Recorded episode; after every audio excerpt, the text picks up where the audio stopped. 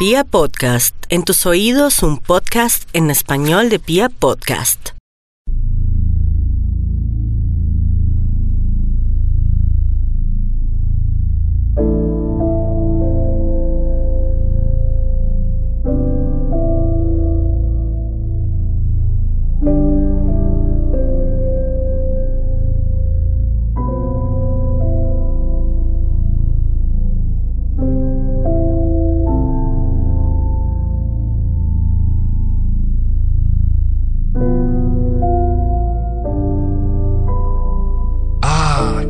Época difícil la que nos ha tocado vivir.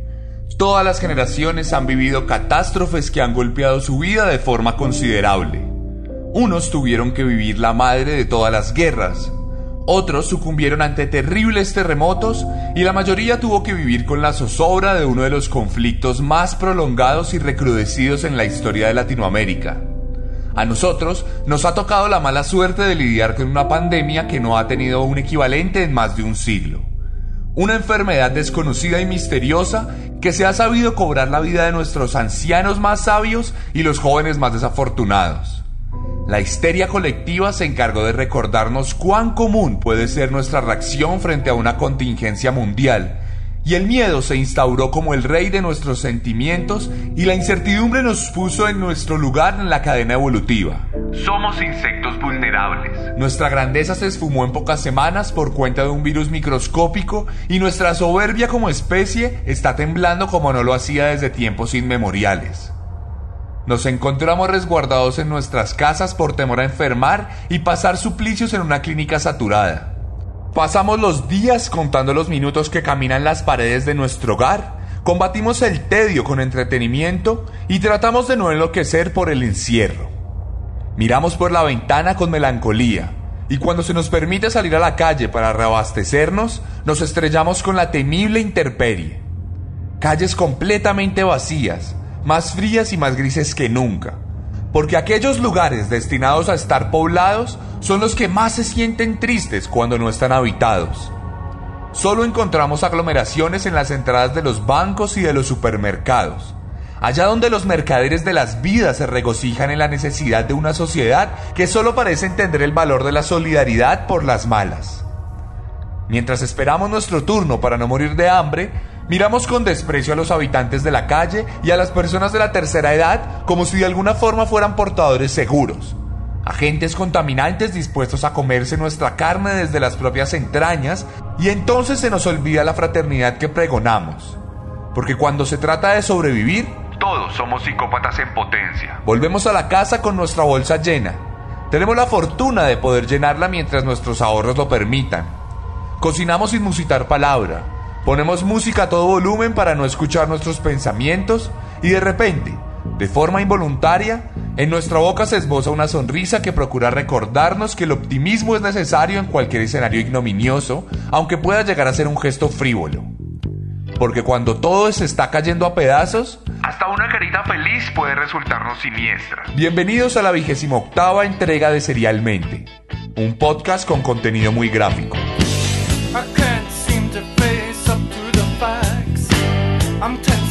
I can't relax. I can't sleep cause my bed's on fire. Don't touch me, I'm a real wire. Psycho killer?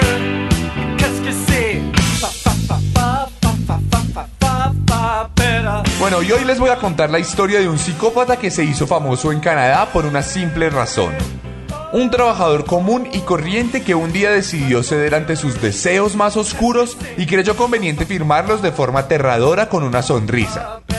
Hoy les voy a contar la historia de Keith Jesperson, el asesino del rostro feliz.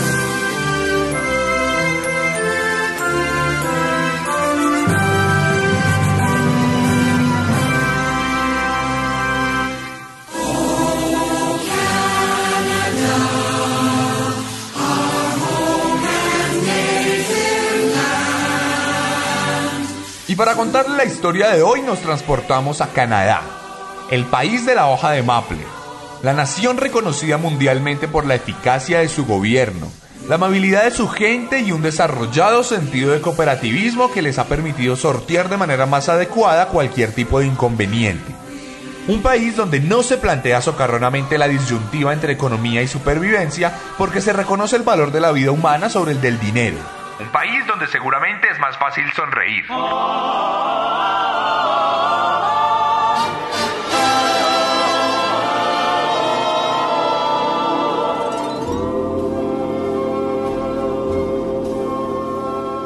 Smile, though your heart is aching. Smile, even though it's breaking. When there are clouds. Porque entre sonrisas empezamos la historia de Kit Hunter Jesperson, un hombre nacido en Chilliwack, Canadá, el 6 de abril de 1955, en el seno de una familia de clase media que supo procrear a cinco hijos, dos mujeres y tres hombres, entre los cuales Keith se encontraba en la mitad. Pero así como abundaban los niños en la familia Jesperson, también proliferaba la violencia de forma constante. Y es que por las investigaciones posteriores y declaraciones del futuro asesino, Sabemos que su padre era un alcohólico empedernido que gustaba de desatar sus frustraciones contra sus hijos de la misma forma en que disfrutaba hacerlo su abuelo. Todos los cinco críos tenían que soportar los malos tratos en mayor o menor medida, pero por alguna razón, Keith siempre fue el epicentro de violencia en la casa, por lo que los malos tratos se recrudecían siempre contra él sin razón aparente. Su papá lo golpeaba más que a sus hermanos, y estos, en vez de aliarse con él en contra de la opresión, decidieron separarlo del grupo y llamarlo Igor de forma peyorativa por ser el más alto de todos los miembros de la familia. Incapaz de establecer vínculos reales con aquellos que compartían su propia sangre, Kid procuró ser parte de la colectividad en el colegio. Sin embargo, desde que comenzó a recibir clases fue expulsado de todos los grupos por su gran tamaño. Allá también le llamaron Igor, fue víctima del matoneo constante de otros niños que se burlaban de él por el simple hecho de no entrar en los parámetros de normalidad y no ser precisamente común. Y entonces el desprecio se convirtió en odio.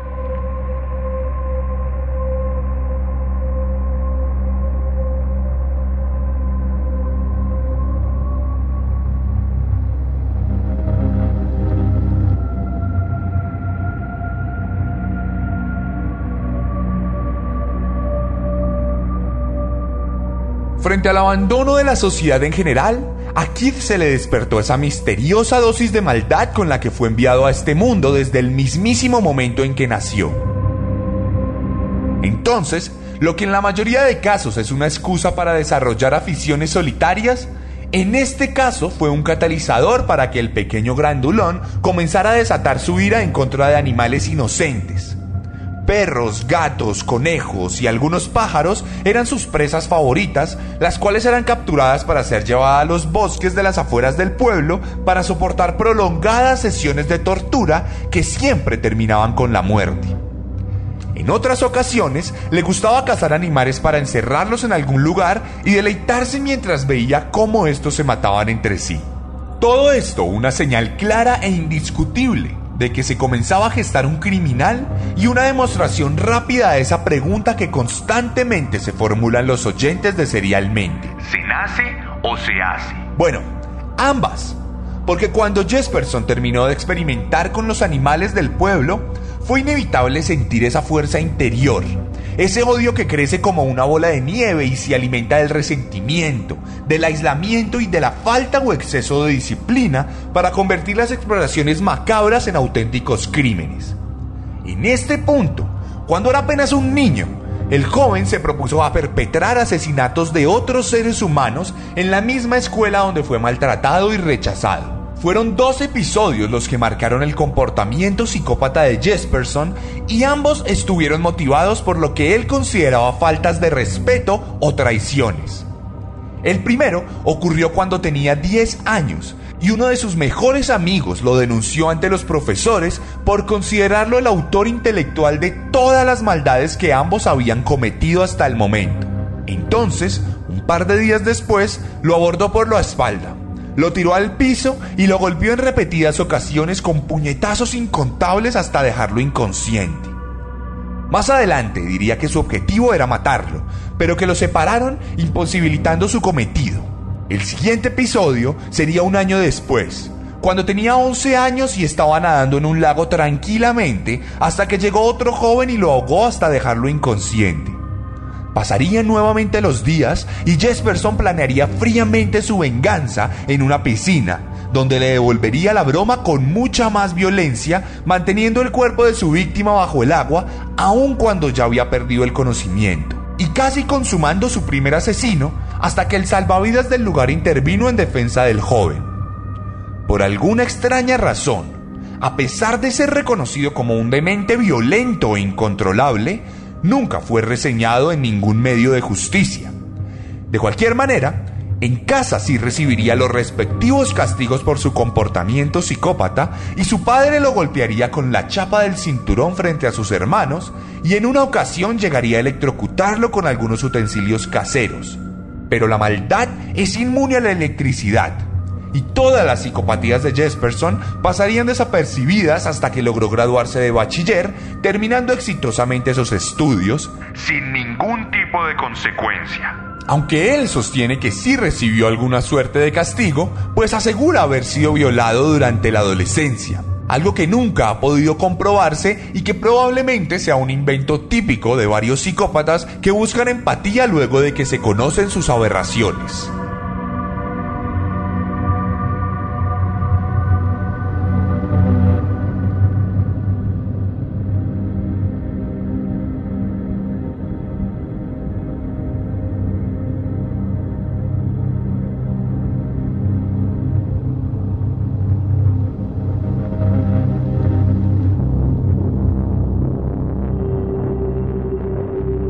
El recién graduado del colegio salió en 1973 a buscar una mejor suerte. Normalmente, aquellos quienes somos privilegiados tenemos la oportunidad de acceder a la educación superior gracias al poder adquisitivo de nuestros padres o a la oferta de una universidad pública si es que vivimos en un país medianamente decente. Jesperson hizo parte del segundo grupo, pero su padre maltratador no creía en la educación y sobre todas las cosas no creía de ninguna manera en las capacidades cognitivas de su hijo, a quien veía como un auténtico tarado incapaz de estudiar una carrera profesional. Razón por la cual Keith nunca fue a ninguna universidad. Por esta razón, el futuro asesino del rostro feliz comenzó una patética itinerancia en trabajos de bajo perfil en los que nunca se sintió feliz. En este momento de su vida, mientras sentía cómo fracasaba a nivel profesional y laboral, conoció a la que sería su pareja de vida y la primera mujer que se relacionaría con él en un plano romántico. Durante el colegio nunca tuvo parejas e incluso ni siquiera asistió al prom de graduación por no tener una cita para esa noche. Pero en 1975, cuando tenía 20 años, conoció a Ross Hugh, una jovencita canadiense que encontró atractivo su gran tamaño y pudo sacar su lado más tierno. La pareja se casó rápidamente y no tardaron en formar un hogar aparentemente ejemplar, con dos hijas y un hijo que nunca se quejaron sobre la crianza que le dieron sus padres. Este mismo año, Jesperson por fin conseguiría un trabajo que parecería llenar sus expectativas y que lo tranquilizaba completamente. Sería un camionero. Voy a arrancar, soy el chofer. Manejaré la noche hasta el amanecer. Tiempo no hay para perder.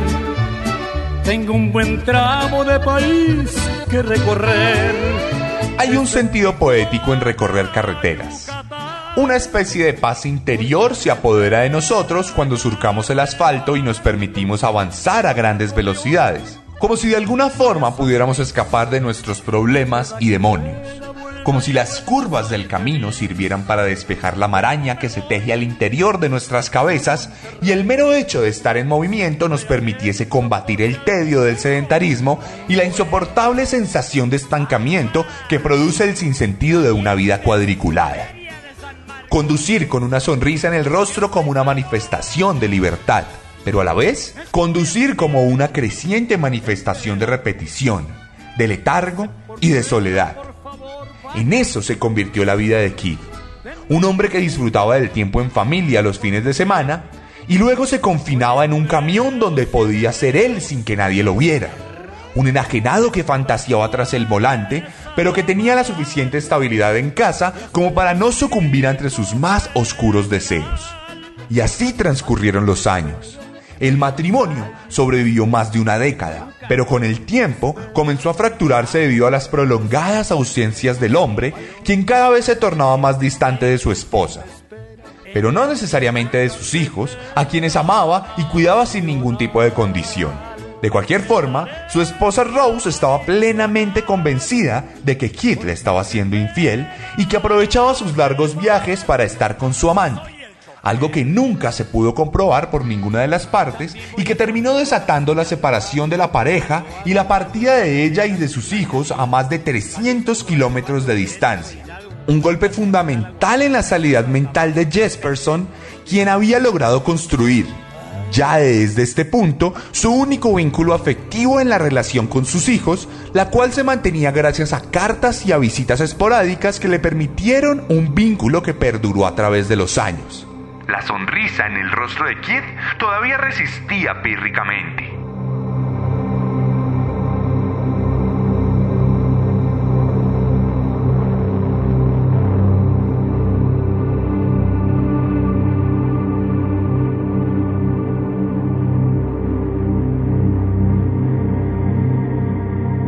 Medio de la mala suerte que Jesperson había corrido en el aspecto familiar de su vida, una luz se vislumbraba en su camino profesional.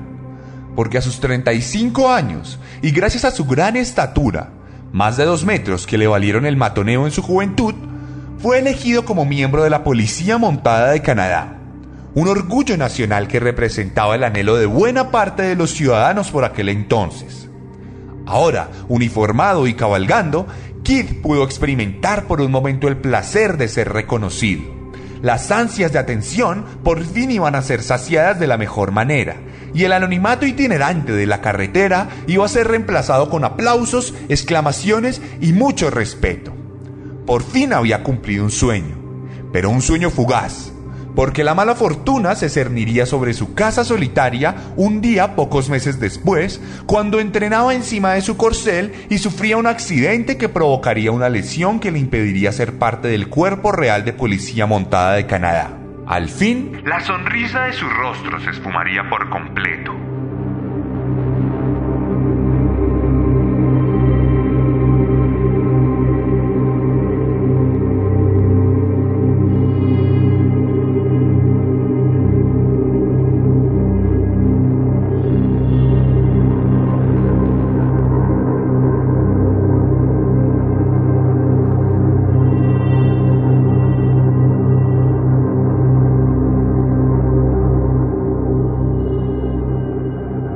Con su sueño totalmente frustrado, Keith no vio más oportunidad que volver a las carreteras canadienses a transportar distintos tipos de víveres y utensilios.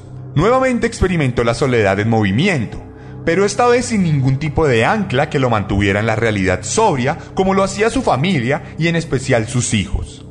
Entonces, las prolongadas sesiones de transporte se convirtieron en el escenario ideal para revivir los episodios de odio y resentimiento para recordar cómo era maltratado por su padre y cómo lo rechazaban en la escuela. El trasegar de los caminos fue el momento perfecto para recordar las fantasías de asesinato y para transformar a aquel padre amoroso y proveedor en un monstruo que realmente siempre estuvo a la espera de la erupción psicótica que desataría el infierno. Keith Jesperson se dio cuenta que la naturaleza ambulante de su trabajo le brindaba la oportunidad inmejorable de no ser rastreado, pues su presencia era tan efímera como silenciosa. Vio en su tractomula la cómplice perfecta para por fin, muchos años después, dejarse llevar por las fantasías que lo acecharon durante tantos años y que se gestaron desde que intentó ahogar a su compañero de clase. Las carreteras del país presenciarían el nacimiento de un nuevo psicópata.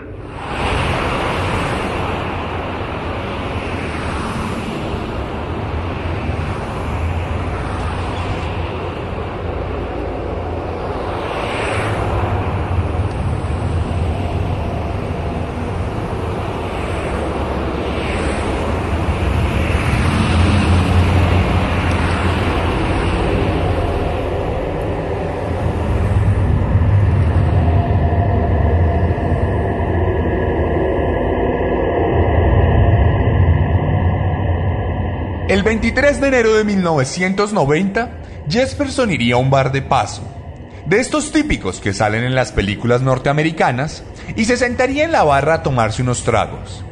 Allí entablaría conversación con Tanja Bennett, con quien pasaría un tiempo entre alcohol y a quien invitaría a su casa con la intención clara de tener relaciones sexuales. Todo iba bien para Kid. La mujer se mostraba sonriente y disfrutaba de su compañía, pero en cuanto le hizo la propuesta del sexo, ésta se negó, lo que desató la furia del hombre, que de forma impulsiva procedió a golpearla fuertemente en la cara rompiéndole la quijada.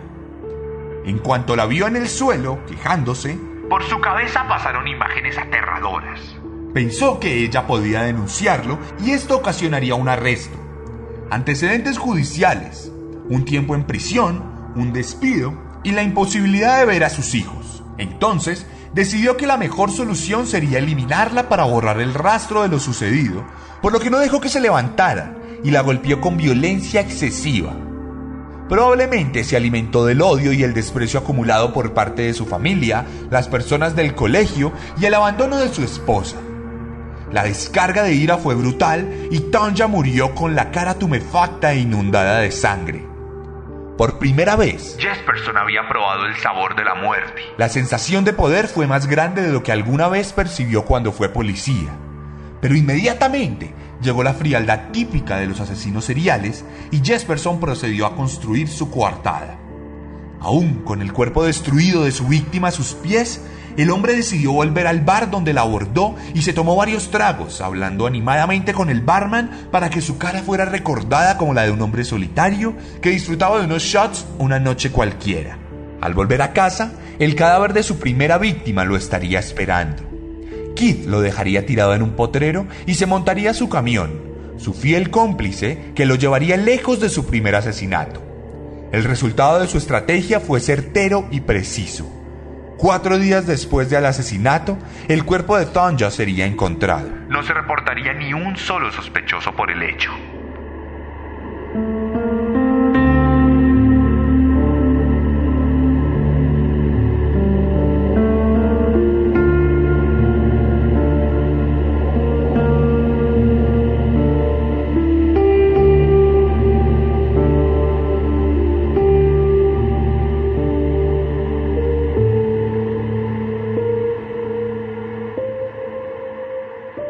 Dos años después, otra mujer aparecería violada y muerta en los alrededores de una carretera interestatal y desde este punto las autoridades comenzarían a reportar crecientes casos de mujeres asesinadas cerca a las vías.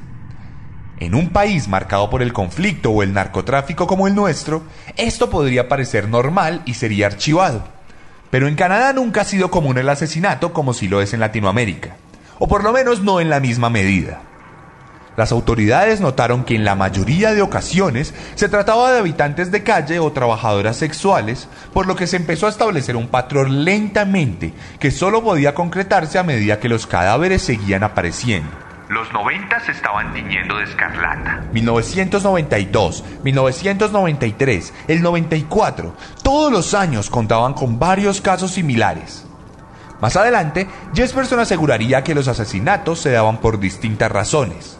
Algunas mujeres morían por cobrar más de lo acordado, otras por entrometerse en temas que no le incumbían y otras por entrar a su camión sin permiso.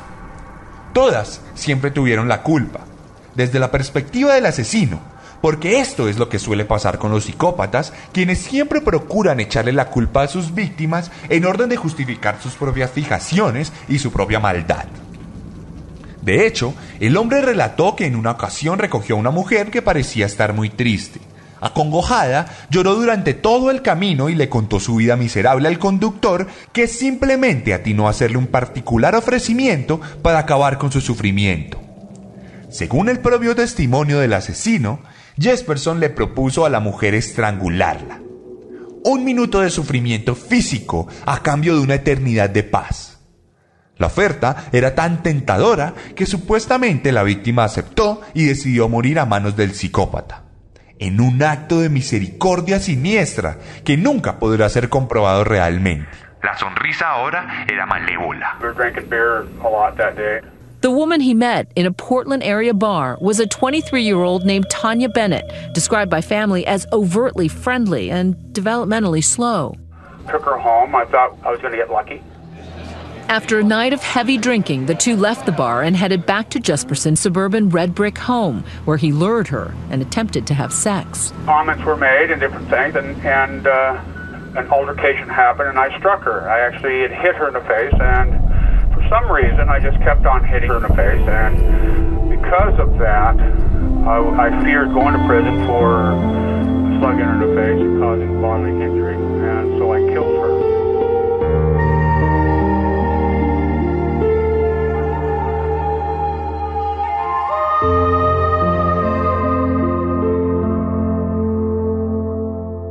¿Pero cómo adquirió su apodo el asesino? Bueno, alrededor de la década de los 90, mientras los asesinatos proliferaban, una pista surgió alrededor del homicidio de Tanja, aquel ocurrido en 1990. Resulta que la Vernet Pavlinac, una mujer sin ninguna conexión con Keith, vio el caso de Tanja en la prensa y vio en los vacíos de la investigación la oportunidad perfecta para la relación con su novio abusivo.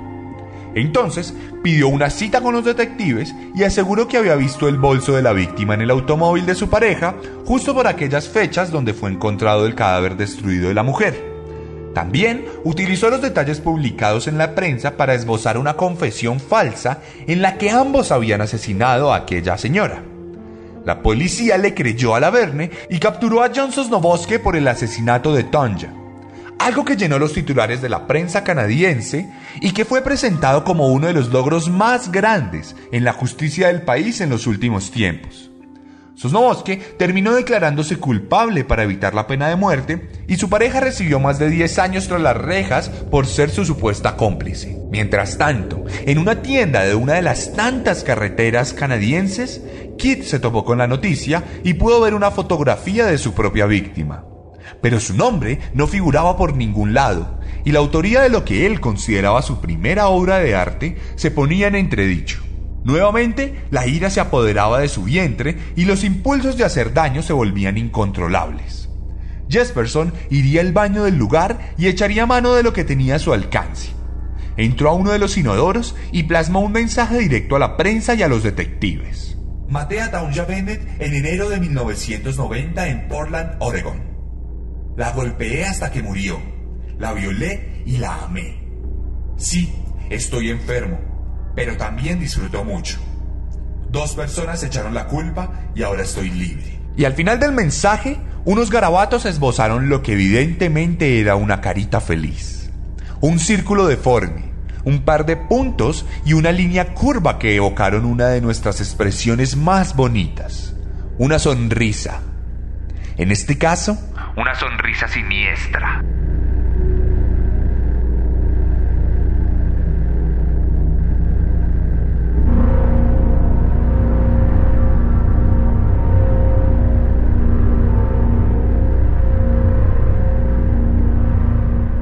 Pero el mensaje en aquel año recóndito no fue suficiente. No tuvo ningún tipo de repercusión en la fama de Keith Así que el asesino decidió escribir cartas a los medios de comunicación y a la policía describiendo detalladamente cada uno de los asesinatos cometidos.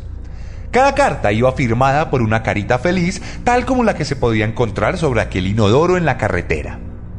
Entonces, la prensa decidió publicar apartes de las cartas enviadas y se empezó a reconocer un poco más la figura de Jesperson bajo el seudónimo del asesino del rostro feliz, el cual perdura hasta hoy. Pero no solo los mensajes se recrudecían, sino que también lo harían los asesinatos y sobre todo la sevicia con la que eran tratadas las víctimas.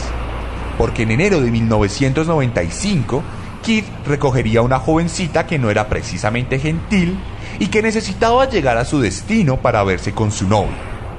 Durante todo el camino, ella le contó las maravillas de su pareja y lo interrumpió constantemente cuando él intentaba entrar en la conversación. Entonces, en medio de la carretera, ella le pidió que por favor anduviera más rápido, pues tenía afán de reunirse con su amado. Por alguna extraña razón, esto desató la ira del asesino, quien se apresuró a atacar a la mujer para violarla y estrangularla, tal como lo había hecho con otras tantas. Pero no contento con esto, el hombre se detuvo a observar las delicadas facciones de la víctima.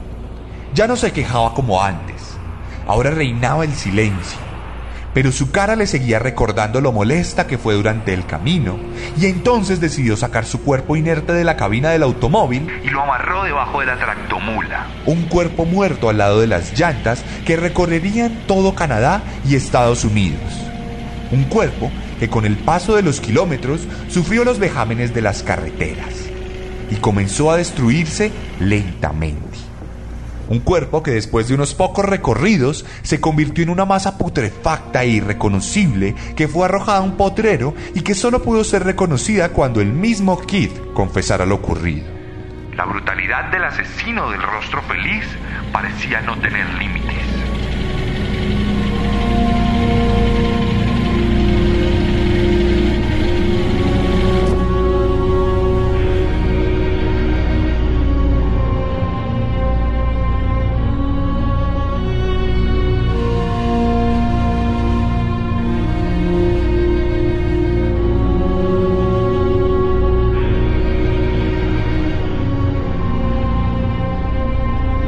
Pero una de las cosas más aterradoras de esta historia es que Jesperson continuó con absoluta normalidad su vida durante todos estos episodios. Nunca dejó de entregar un encargo en su trabajo y nunca dejó de verse con sus hijos. En especial con su hija mayor, con quien mantuvo un vínculo estrecho y una relación llena de amor y fraternidad. De hecho, Melissa, el nombre de su primogénita, recordaría que en una ocasión su padre aseguraría que su trabajo como camionero le permitiría matar libremente sin ningún tipo de consecuencia. Algo que ella entendió como un extraño comentario y que realmente Era una confesión siniestra. todo esto se sabría porque años después, cuando la historia de su padre llegara a su final, ella atendería a los medios y hablaría extendidamente de todas las anécdotas propias de una familia común. Y es que la vida cotidiana de Jesperson era tal como podríamos imaginarlo, pues además de sus responsabilidades y su vínculo paternal, también mantenía una relación sentimental con una mujer con quien habían establecido un noviazgo de algunos meses. Sin embargo, la vida secreta de Kid se iba apoderando lentamente de él y lo fue llevando a trasladar su odio nocturno y secreto a la luz de lo público. Por lo que un día se convenció a sí mismo de que su pareja solo estaba con él por su dinero y decidió matarla de la misma forma en que lo hizo con sus demás víctimas. Esto, sin embargo, sería un punto de quiebre para su impunidad, pues los detectives lo establecerían como el primer sospechoso de la muerte de su pareja y abrirían una amplia investigación durante la cual Jesperson se intentaría suicidar infructuosamente un par de veces y terminaría por entregarse en marzo de 1995, luego de entender que tarde o temprano sería capturado. En el marco de todos estos acontecimientos, Jesperson, desesperado, escribió una carta a su hermano en la que confesaba todos los hechos y manifestaba la necesidad de entregarse. Curiosamente, Esta carta también estaba firmada con una carita feliz.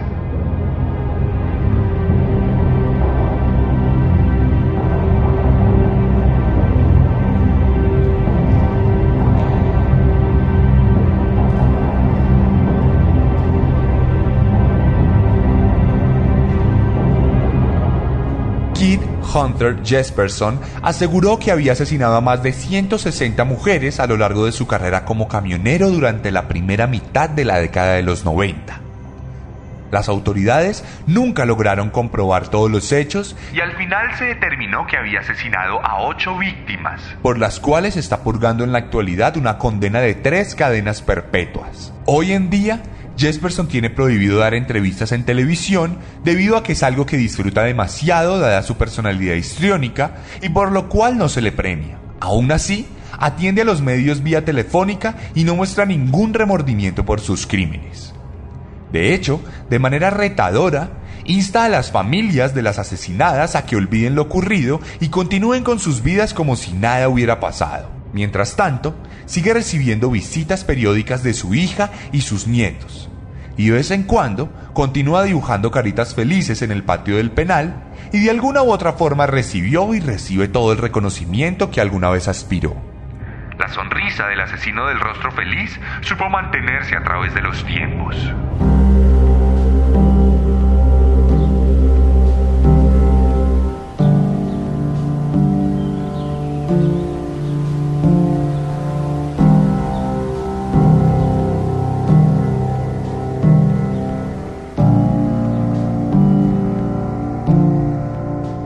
Jesperson fue muchas cosas durante su vida. Surcó las carreteras norteamericanas en su camión de diésel contaminante. Crió a su hija como el mejor de los padres. Desató sus demonios contra varias mujeres inocentes y supo subvertir la imagen de una sonrisa para convertirla en algo aterrador.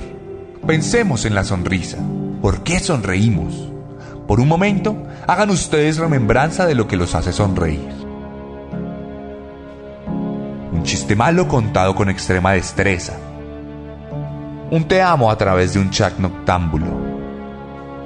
Las primeras palabras de un bebé que se propusieron amar por un lazo de sangre.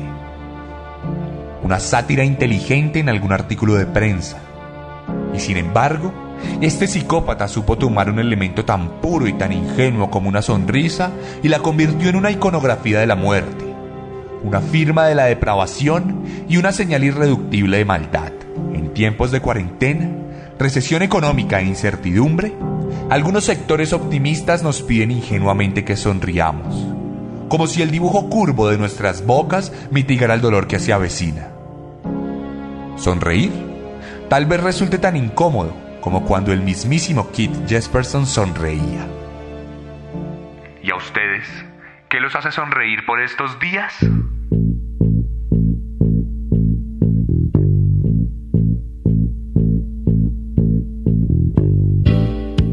Y esta fue la historia de Kit Jesperson, la vigésima octava entrega de Serialmente en Pia Podcast. Si quieren ver algunas imágenes de este asesino, pueden pasarse por mi Instagram, arroba elarracadas, arroba el raya al piso, raya al piso, arracadas. Y allá pueden revisar los highlights, se van a encontrar entre los primeros la historia de Kit Jesperson, apodado el Happy Face Killer. Además, encontrarán una publicación donde podrán comentar qué los hace felices, qué los vuelve sonrientes y qué están haciendo para sonreír en medio de esta cuarentena. Todas las semanas encontrarán un nuevo asesino para que se horroricen un ratico y un nuevo capítulo de Serialmente. En el marco de esta cuarentena ha sido un poco más difícil escribir, un poco más difícil sacar la inspiración de sus asesinos y por eso me disculpo porque la semana pasada no hubo capítulo y trataremos de que haya un capítulo semanalmente, aún con lo difícil que es grabar durante estas épocas de pandemia y de cuarentena. Adicionalmente, les cuento que estoy extendiendo dentro de Colombia una promoción para aquellos quienes quieran comprarme descenso y recibirlo después de la cuarentena. Cuando lo reciban en sus casas, van a tener un par de regalos que les van a gustar demasiado y que tienen que ver con Serialmente. Adicionalmente, nos hicimos una cuenta de Patreon en Serialmente. En Patreon ustedes van a poder encontrar un material mucho más cercano y mucho más especial para ustedes, diseñado para aquellos que quieran tener una relación más estable con Serialmente y hacerlo a través de una mensualidad. El link de Patreon lo pueden encontrar en mi perfil de Instagram y allá pueden entrar y encontrar cómo es todo este tema y un montón de publicaciones que les va a mostrar cosas más especiales, cosas más trabajadas en las que ustedes pueden encontrar tipos de asesinatos como el de Garavito o el monstruo de los Andes y narraciones de mi novela Descenso a modo de audiolibro. Semanalmente actualizamos este Patreon y ustedes van a poder acceder a él a través del link en mi bio en Instagram. Así que los espero en Patreon y allá podemos hablar mucho más.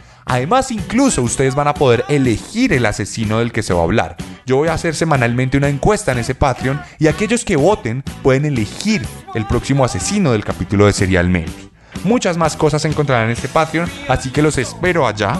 Los espero apoyando este proyecto de Serialmente en tiempos de cuarentena.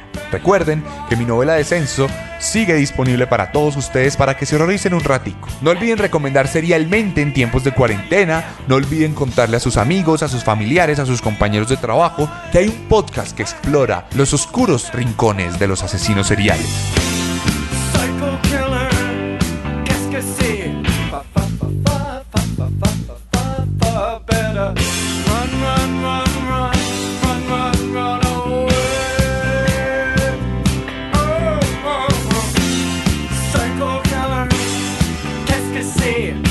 Les habló Sebastián Camelo.